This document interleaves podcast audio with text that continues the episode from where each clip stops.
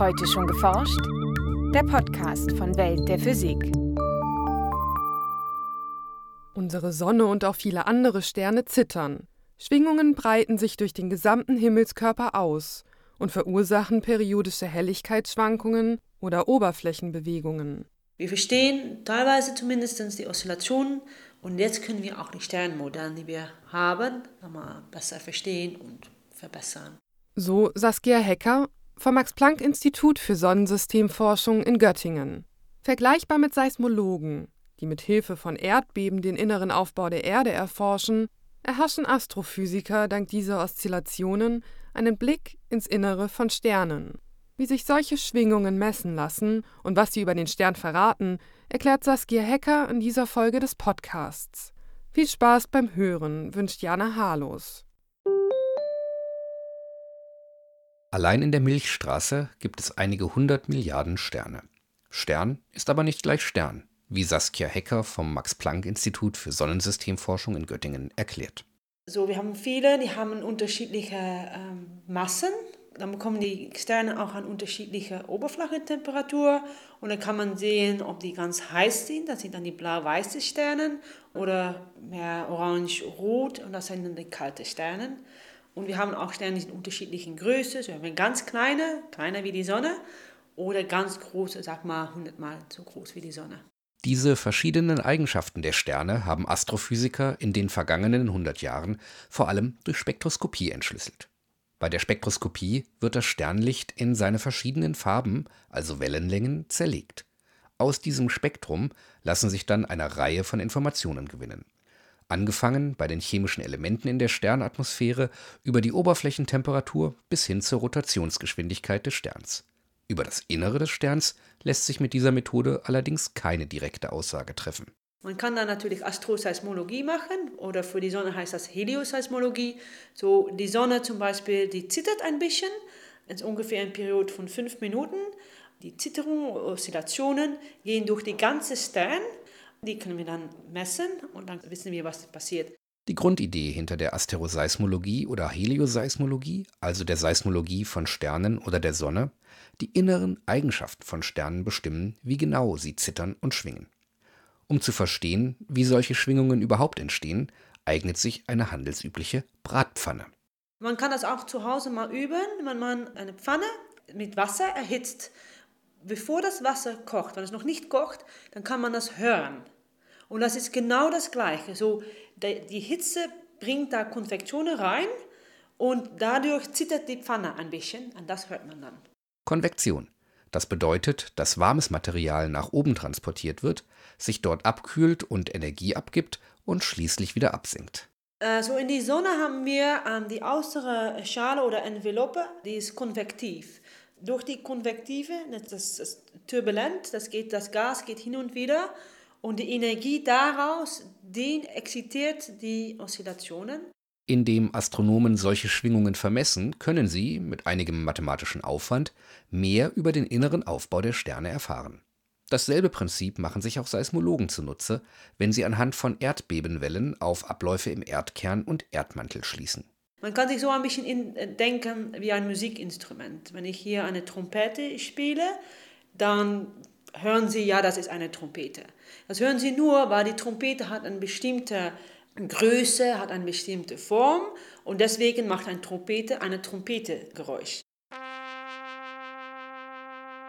Ein anderes Instrument klingt anders, weil es andere Schwingungsmodi besitzt und somit andere Schallwellen erzeugt, etwa eine Klarinette. Auch die Schwingungen der Sterne lassen sich aufnehmen und untersuchen, allerdings über einen Umweg, denn die Schallwellen können sich nicht im Vakuum des Weltalls ausbreiten. Stattdessen greifen die Astronomen auf das Sternlicht zurück. Brauchen wir äh, oft Spektroskopie und dann hören wir mal das Doppler-Signal an. So Doppler-Signal ist, ist, wenn äh, etwas auf uns zubewegt oder von uns wegbewegt. Durch die Schwingungen bewegt sich die Sternoberfläche leicht auf und ab.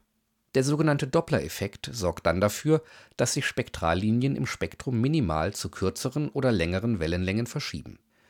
Dieses sogenannte Dopplersignal lässt sich messen. Aber auch kleine Helligkeitsänderungen sind mit den Schwingungen verbunden. Diese spüren Astronomen beispielsweise mit dem Weltraumteleskop Kepler auf, das die Helligkeit von vielen tausend Sternen gleichzeitig misst. Kepler ist unsere Mission.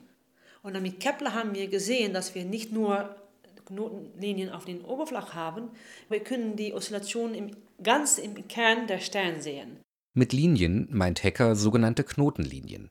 Diese entstehen, wenn der Stern nicht nur radial schwingt, also größer und kleiner wird, sondern beispielsweise seine Nordhälfte kleiner und seine Südhälfte gleichzeitig größer wird und umgekehrt. Bleibt der Durchmesser des Äquators dabei konstant, bildet er die Knotenlinie. Neben dieser Grundschwingung, also dem Grundton, gibt es auch viele Obertöne, die genau wie bei Musikinstrumenten noch mehr Knotenlinien besitzen. Und bei der Sonne wissen wir, dass wir bis zum 1000 Knotenlein auf der Oberfläche haben. So, das sind ganz kleine Bewegungen, die sind auch nicht so tief, weil die großen, der ganze Stern groß und kleiner wird, das ist natürlich ganz tief.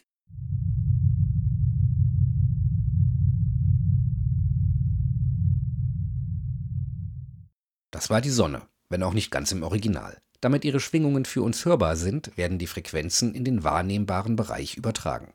Sterne mit geringeren Massen haben kürzere Schwingungsdauern. Ein Beispiel ist Alpha Centauri b, ein Stern in unserer Nachbarschaft, der rund ein Zehntel weniger wiegt als die Sonne.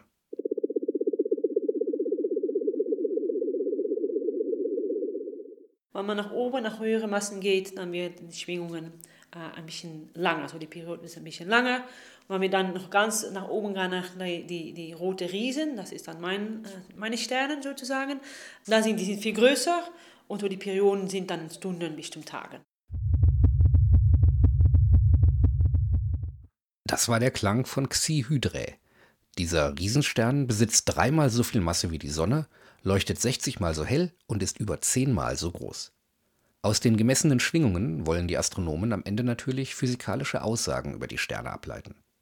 Zunächst haben sie dazu Computermodelle von Sternen erstellt und an die Beobachtungen angepasst.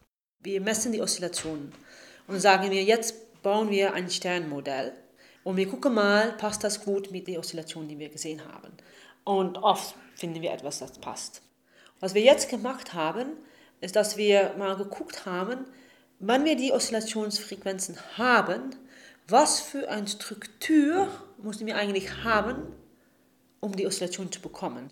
Inzwischen sind die Forscher also so weit, dass sie direkt aus den Schwingungen bestimmte Aussagen über das Innere von Sternen oder der Sonne machen können. Die Sonne ist eigentlich ähm, ein Festkörper bis zum ungefähr 70 Prozent, so die, die innere Teil. Und dann der äußere 30 Prozent ungefähr ist dann konvektiv und dreht sich auch unterschiedlich. So die ähm, Äquator dreht sich viel schneller wie die Polen. Äh, und das können wir dann auch sehen. Die Asteroseismologie erlaubt damit ganz neue Einblicke in Sterne. So lässt sich zum Beispiel auch das Alter von Gestirnen genauer als mit anderen Methoden bestimmen. Und so ist die Seismologie von Sternen und der Sonne momentan ein sehr aktives Forschungsfeld. Wir sind jetzt richtig in die nächste Phase äh, gelandet. Wir verstehen teilweise zumindest die Oszillationen und jetzt können wir auch die Sternmodelle, die wir haben, nochmal besser verstehen und verbessern. In den kommenden Jahren werden also noch etliche spannende Erkenntnisse aus dem Zittern der Sterne gewonnen werden. Ein Beitrag von Jens Kube. Welt der Physik wird herausgegeben vom Bundesministerium für Bildung und Forschung und von der Deutschen Physikalischen Gesellschaft.